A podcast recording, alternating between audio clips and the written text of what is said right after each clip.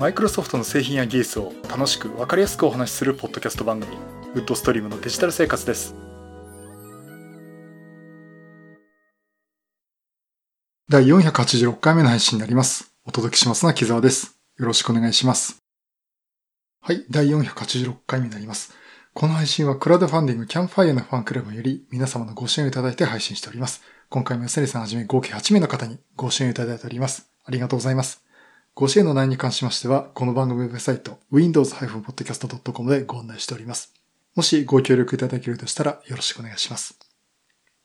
また、リスナーの皆さんとのコミュニケーションの場として、チャットサイト Discord にサーバーを開設しております。こちらは、ポッドキャスト番組、電気屋ウォーカーと共同運用しております。よかったら参加してみてください。Discord サーバーの URL は番組ウェブサイトにリンクが貼ってあります。はい、ということで、486回、486っ、えー、とてもキリの良さそうな数字なんですが、えー、486っていうですね、インテルの CPU ですね。80486。最終的にはインテル486、i486 というふうに呼ばれまして、えっとね、これ私持ってたのは 486DX266 メガですかね。初めて486にした時に、え、買いまして、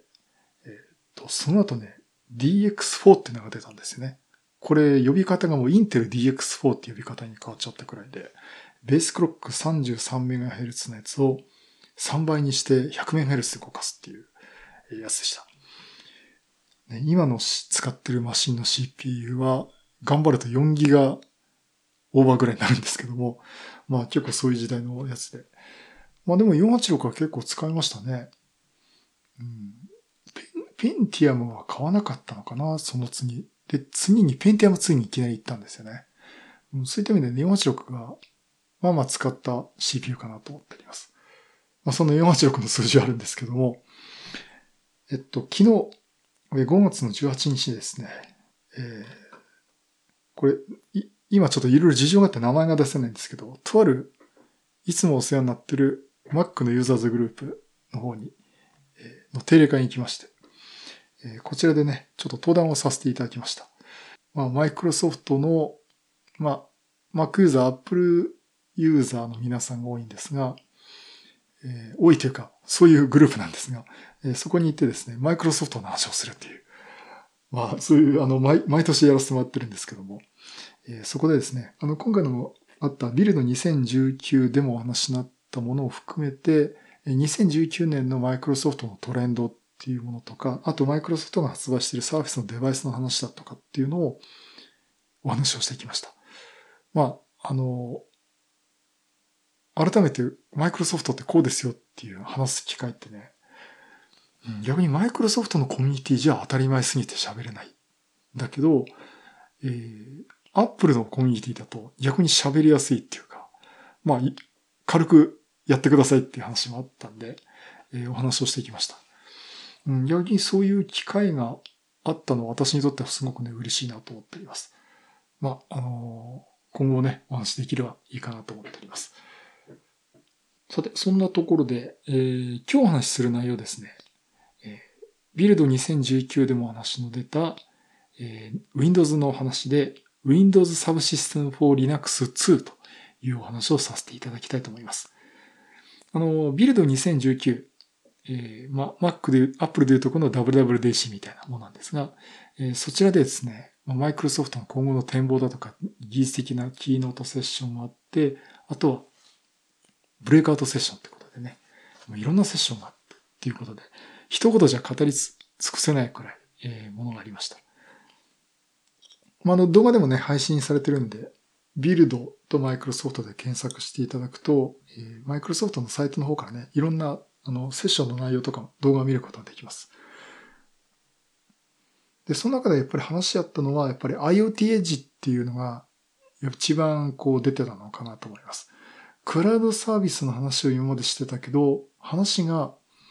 IoT エッジ、つまり IoT の各センサーとかマイコンボードとか各機械とかの方に、クラウドで持ってた AI だとかデータベース処理だっていうのをどんどん落としてきて、それぞれの末端のところの装置が機能を充実させて、さらにそれとクラウドを連携させるっていう方向になってきてるのかなっていうふうに言われています。で、その中の一例として、えースターバックスの例が出てまして、コーヒーマシンの管理。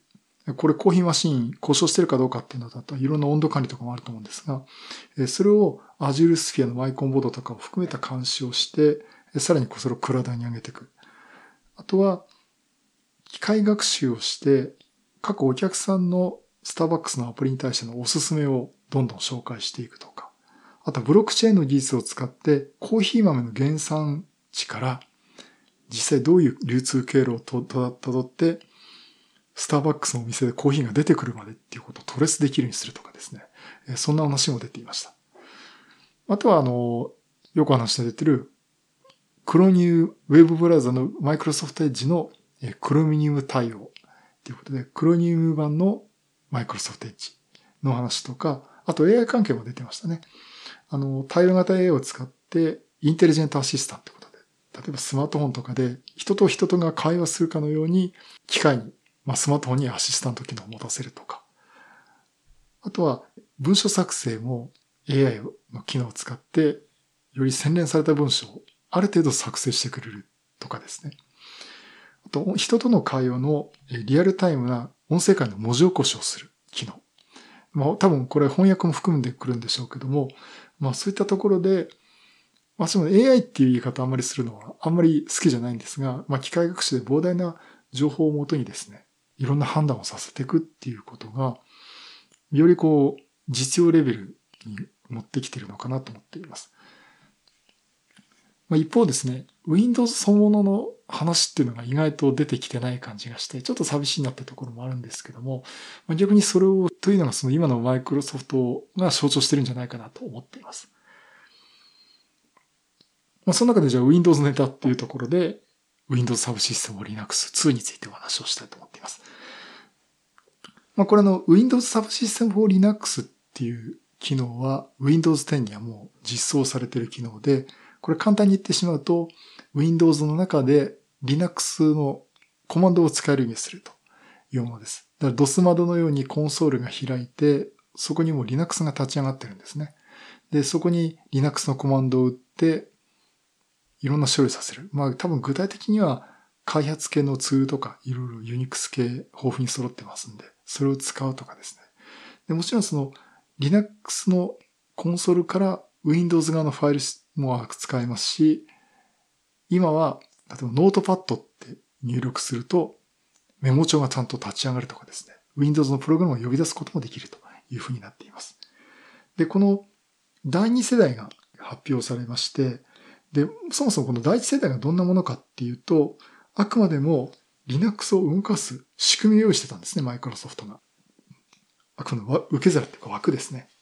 で、この中に、それを一回インストールすると、マイクロソフトストアから Ubuntu とか、数字とかですね、Linux の各ディストリビューションをダウンロードしてインストールして、それでやっと使えるということになります。最初はあの Ubuntu が使えたんですが、Ubuntu もやっぱり Windows Subsystem for Linux をインストールした後に Microsoft ストアから Ubuntu のイメージを落として動かしてたっていうものになります。で、起動するとちゃんと Linux のコマンドも使えるし、Windows 側の C ドライブ、D ドライブとかね、そこら辺のファイルシステムをいじれるっていうことになってて、まあいろんな豊富な Unix 系のツールっていうのを普通に Windows 側で上で使えるということになっていました。で、これ動きの仕組みとしては、Linux が各機能を呼ぶ。まあシステムコールって呼んでますけど、各機能を呼ぶと、Windows Subsystem for Linux がそれを Windows 用の機能で実行させるために変換をして Windows に処理をさせるんですね。で、そのフィードバックがあったら、さらに Linux に返すっていうことで、まあ、機能の橋渡しをしてくれてました。で、これが Linux、Windows Subsystem for Linux という今現行のバージョンになります。で、これの第2世代が発表されました。で、これが、今度はですね、変換するとか言うんじゃなくて、Linux そのものを Windows の中で動かしてしまうというものになります。で、さらにここの使ってる Linux、Ubuntu とかそういうのを使うんじゃなくて、マイクロソフトがカスタムビルドしたマイクロソフト製の Linux カーネルを標準搭載します。まあ、あくまでもあのカーネルが標準なものを使ってマイクロソフトがすごい改造するわけじゃないんですけども、それが各ディストリビューションのようにね、各メーカーがやってますけども、それをマイクロソフトのディストリビューションとして用意しますということになります。ですから、これマイクロソフトが Linux のディストリビューションを使う、作るのは、えー、Azure Sphere に続いて2番目ということになります。で、技術的にはですね、あの、方式を変えて、ハイパーバイザー、えー、仮想マシンのですね、ハイパー V の技術を、ハイパー V ではないんですけど、ハイパー V の技術を、えー、使うというようです。あの、まあ、こうした背景っていうのは、やっぱり開発者にとってすごく Linux、Unix 系のツールって豊富で重要なんですよね。で、やっぱり、あの、Windows だけのアプリケーションを使ってる分には、まあ私も含めてそうなんですが、そんなの別になくても困らないんですが、やはりちょっと、ユニクス系のコマンドを使いたいとか、オープンソース系のことをやりたいっていうと、やはりこうでユニクス系のコマンドが使える、ツールが使えるってのはすごく便利で、実際あの、私の知ってる方も、そういった方面の開発すると、やっぱりユニクスが動いてくるとすごくいいっていうところで、そういった意味で、MacOS すごくいいよねって話を、が今、周りで結構出てるんですね。で、確かに MacOS は本当にコンソール立ち上げるだけで、普通に Unix のコマンドも使えますし、え、すごくいい。で、開発するなら Mac っていうのは、結構スタンダードになってきちゃってるという状況です。で、マイクロソフトとしてもそこは何とかしなきゃいけないっていうところで、まあ、いくらね、マルチプラットフォームでいろんなもの使えてっていうことにしてても、やっぱり Windows は Windows で頑張ってほしいんで、Windows 上でその Linux を、Unix コマンドを普通に使える環境を持ってきて、開発者の人にこれを使ってほしいという目的があります。さて、この新しく登場する Windows Subsystem for Linux 2なんですが、えこれはですね、実際あの、非常に開発者にも歓迎されて、ま、それゆえですね、もっと完成度を上げろっていうことも言われて、すごくフィードバックが寄せられたんですね。あの、何度も言うですが、Windows って意見があったら、フィードバックハブってとこで自分で意見を変えて送信できますんで。あと、他の人がこういう要望とか意見を書いてたら、自分も同意見だったら MeToo ってことで、もうクリック1個するだけで、票を投じることができて、それだけどれだけ我々が要望を出してるかってことをマイクロソフトに訴えることができます。で、その中、そういったフィードバックの中でもやっぱり Windows Subsystem for Linux 2に2じゃない、Windows Subsystem for Linux に対してのフィードバックがあって、その数を示すのに、ハリーポッターの書籍がどんぐらいに相当するとかね、えー、そういったことも話に出ていました。で、その多くのフィードバックの中で、一番要望が多かったというのが、ファイルシステムのパフォーマンスを上げてください。という話と、互換性をもっと上げてほしいという話になります。で、あの、この Windows Subsystem for Linux、あすいません、これ、言うの大変ない WSL と言わせてもらいます。WSL っていうのは、使えるのは良くなったんだけど、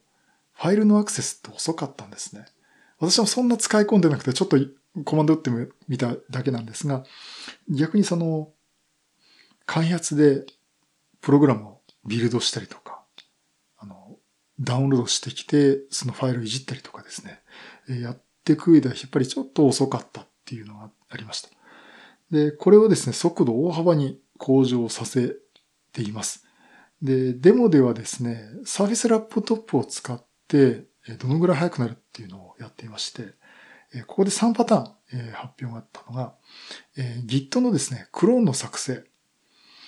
これをダウンロードしてきて、使えるようにするってところまで行くのに、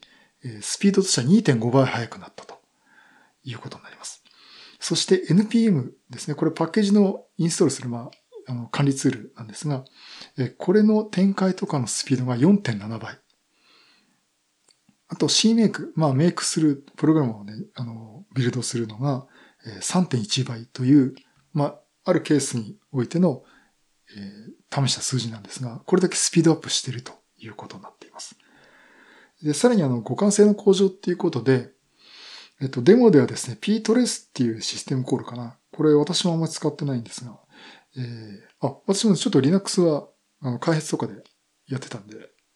結構、結構実は いろいろやってたんですね、前は。あの、LPIC もレベル2まで持ってます。ちょっと期間が過ぎちゃって、あの、期限切れになっちゃったんですけど。まあ、それはともかく、あの、そういったシステムコールを使うと、今までの WSL1 だと、ビルドできなかったり、実行させてもエラーになってフォルトになってしまうっていうことがあったんだけど、え互換性をより向上させて WSL2 になったら、これだけプログラムが正常に動くようになりましたっていう報告も出ています。まあ、互換性の話はね、あの、今後も出てくると思うんですが、とは言っても、互換性云々という以前に、ちょっと先ほどお話ししましたように、今度はやり方を変えて、仮想マシン上で Linux そのものを動かしてるんで、互換性も何もも今度は Linux そのものになったんで、この問題は解決できるかなと。まあ、そういった意味で解決しましたっていうところね、見せたと思うんですね。で、このマイクロソフトのカーネル、マイクロソフト版の Linux なんですが、カーネルは最新難定版の4.19を今は採用しているということです。でもちろんこの内容はオープンソースにしてみんな見れるようにしているという話になっていまして、まあ決してあのマイクロソフトでクローズにして独自の変な Linux 作るとかですね、そういったことではないです。で、先ほどからの仮想環境と言ってるんですが、あの、ハイパー V のようなハイパーバイザーの動きを使って Windows に並んで Linux が動くっていうことになるんですが、まあ今までのその、いわゆる仮想マシンとはちょっと違ってですね、まあ今までの仮想マシンっていうのは OS と完全に独立しているものであって、あと起動に時間がかかったり、メモリをそれだけ食うっていうことがあったんですが、えー、WSL2 になったらですね、あの OS にも統合されてるってことで、現在、現状のホスト側の OS とのやり取りもできるようになってる。つまり先ほど言いましたように、あの、WSL の Linux の中から Windows のファイルシステムをいじれるし、一方逆に Linux 側の方をいじることもできる。だから Linux のコンフィグレーションをメモ帳を使って書き換えるとかですね、そんなこともできるようになっています。あとは起動が非常に早い。1秒ぐらい。1秒未満というような表現をしてましたけど、それで起動できて、もうすぐコマンド入力して処理することができるということになります。そしてメモリも少なく済ませてる。おそらくあの、使った分だけどんどん拡張していくかもしれませんけども、メモリも少なくて済む。まあ、フットプリントが小さいですよっていう表現をしています。そしてあの、今までの WSL1 とも互換性をちゃんと保ってるし、Windows 側のファイルシステムもアクセスができるという、ちょっと今までにない仮想環境っていうのを用意して、本当にこれ専用の仮想環境ですよね。ハイパーバイザーの方式を使ってるんですが、これ専用の仮想環境を用意して、WSL2 は実現をさせているということになります。まあ、大体ここら辺がですね、発表があったんですが、まあ、追って、あの、試すこともできまして、えっと、まだ出ていないです。で、これ使うためにはですね、Windows 10のインサイダープレビューに参加して、えっ、来月6月末頃に WSL2 がテスト版としてリリースされるようです。これぜひ私もこれ入れたいですね。インサイドプレビューもちろん参加していますので、えー、どのマシンだろうかな。どっかの仮想仮想マシンの上で仮想マシンを動かすっていうのもあるんですけど、えー、環境を用意してですね、えー、使ってみたいと思っております。やっぱりこのマイクロソフトの Windows と Linux の扱いってどんどん近づいてる気がするんですね。これも何度も話してる内容なんですが、WSL については Windows で Linux の環境やプログラムを動かす仕組みを作りました。で、一方、SQL Server for Linux っていうのがあります。つまり SQL サーバーのデータベースですね。これ Linux 上で動かすっていうものなんですが、これ実は Windows 版と全く同じソースコードから作られてるそうです。え一行たりともコード書き換えていませんっていう。マイクロソフトの SQL サーバーのサポートの方から教えてもらいましてって話をなんか前同じことを喋った気がするんですが。ということで、Linux 上で Windows のサブシステムのものを作って動かしてるということらしいんですね。で、逆に言うとその Windows と Linux ってマイクロソフトが結構相互で利用できるように近づけちゃってるっていうのがあって、あの、まあ、それだけその開発環境を、ユニックスの開発環境を持ってきたかったってとこもあるんだけど、それだけやっぱり Linux にも注目してて、まあ、これからもですね、結構互換性っていうのは高めていくんじゃないかなという気はしています。まあ、あの、そういったところであの、Windows サブシステムを Linux 2。これは結構 Linux そのものを Windows に取り込んでしまったということで、ここ数年の中で実は一番すごい話じゃないかなと私は思っています。まあこれね、ぜひまた6月終わり頃リリースという、まあ、インサイダープレビューのテスト版リリースということなんですね。これぜひ私ね、入れてみたいと思っております。さて、あと他の発表ではですね、Windows Terminal っていう、あの、コンソールの、拡張版が、これも今度出てくる、とのことです。あの、今までやっぱ DOS 窓だとか、パワーシェルのコンソールっていうのもあったんですが、これをですね、まとめた一つのタブで切り替えられるようにしたものが、新しく Windows Terminal という名前で出ています。これあの、デモが、あの、発表、ビデオがね、YouTube で出てて、もうなんかね、Apple が作ったんじゃないかってくらいかっこいいデモで、DOS 窓と PowerShell と WSL の各 Unix、Linux のですね、コンソールが選べて使えるっていうものです。ちょっとかっこいいんですよね。あの、デモ画面だと、あの、私の好きな Windows Vista のですね、エアロデザインのあの、こう、ツルツルコテコテ、ちょっと透明っていう、あの、そういうドスモデが出てきて、で、絵文字も出てくるし、URL があるとそこをクリックすると、ブラウザが立ち上がってそっち側に、あの画面が立ち、あの、ウェブサイトが見える、見る、表示されるとかですね。えー、そういうことができるようになっています。で、これはですね、GitHub でソースコードも公開されていまして、で、これダウンロードして、手元のビジュアルスタジオの環境でビルドしてですね、実行させることができます。で、私も早速ダウンロードしたんですよ。そしたらですね、どうもこれビジュアルスタジオ2017で作れるようにしてたみたいで、で、私その時点でもうビジュアルスタジオ2019入れちゃったんですね。で、ビジュアルスタジオ2019でできるかっていうと、どうもビルドで一部なんかライブラリのパスが見えないっつってエラーになっちゃいまして、えー、今んとこビルドすることができませんでした。あの、キータとか見ると、ビルドしましたっていう方法を書かれてる方がいるんで、ちょっとそちら参考にさせてもらって、えー、ビジュアルスタジオ2019でもなんとかビルドしてですね、これ使ってみたいなと思っています。まあそういうことで、この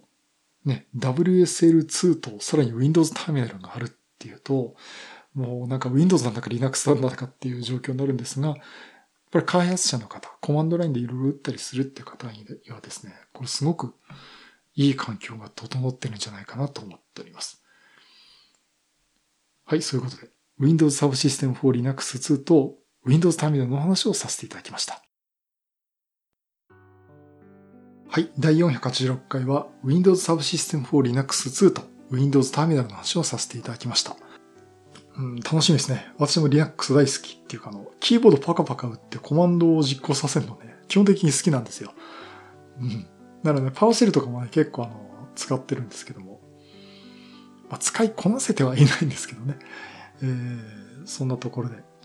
結構こう文字が流れてね、パカパカってキーボードって文字がザーッと流れてて処理されるっていうあの雰囲気っていうのがものすごく好きなんで、えー、この今回お話した内容ね、楽しみにしております。うんとにかく Windows ターミナルこれビルドをしたいな。なんとか。うちね、全、あ、これビジュアルスタジオ2017だ。サーフェス。だったよな。よし。後でやってみよう。うん。サーフェスはまだ残ってた。まあね、2019でもそのうちビルドできるまあ、やってる人いるんで、そっち挑戦してみるのがね、いいかと思うんですけど。あ、前回ですね、あの、モニターの向きを変えるのをどうしようかって話をしてましたけど、えー、それぞれに皆さんから、あの、木田さん手が痺れるんだったらちゃんと医者行ってくださいと。本当におっしゃる通りでですね。多分なんか神経の圧迫かなかなと思うんですけどね。うん。検証炎かなと思ってるんですけど。えーなら本当にモニターの向き以前だろっていうものの 方が、えー、多くてですね。えっと、まあお話しあったのは、モニターをこう2画面をお持ちの方、43インチの画面、2画面をお持ちで、型はこう斜めに置かざるを得ないっていう写真を送ってきてですね。うん、ただ自慢したかっただけじゃないんですかってちょっと思ったんですけども。まあ、大きい画面だとそうなっちゃいますよね。うん、で、今、私、今、モニターどうやって置こうかなと思ったんですが、いろいろ考えたり、ゲームやることを考えると、やっぱ正面にあった方がいいなっていうのがあって、正面に置いて、で、サブモニターとかもし買うようだったら、その今のメインで使ってる23.8インチのモニターをちょっと斜めに置いてみるかなとかね。えー、そんな風に考えています。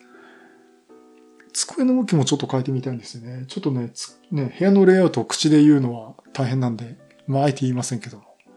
ただ、机の向きを変えてモニターを真ん中に置くと、直射日光がモニターに当たるんで、うん、難しいなっていうところで。まあ、ちょっといろいろ考えております。まあ、たまにね、気分変えてレイアウト変更するのもいいかなと思うんで、まあ、それはそれでやってみたいなと思っております。はい、そういうことで、またいろんなネタを詰めてお話したいと思います。またよろしくお願いします。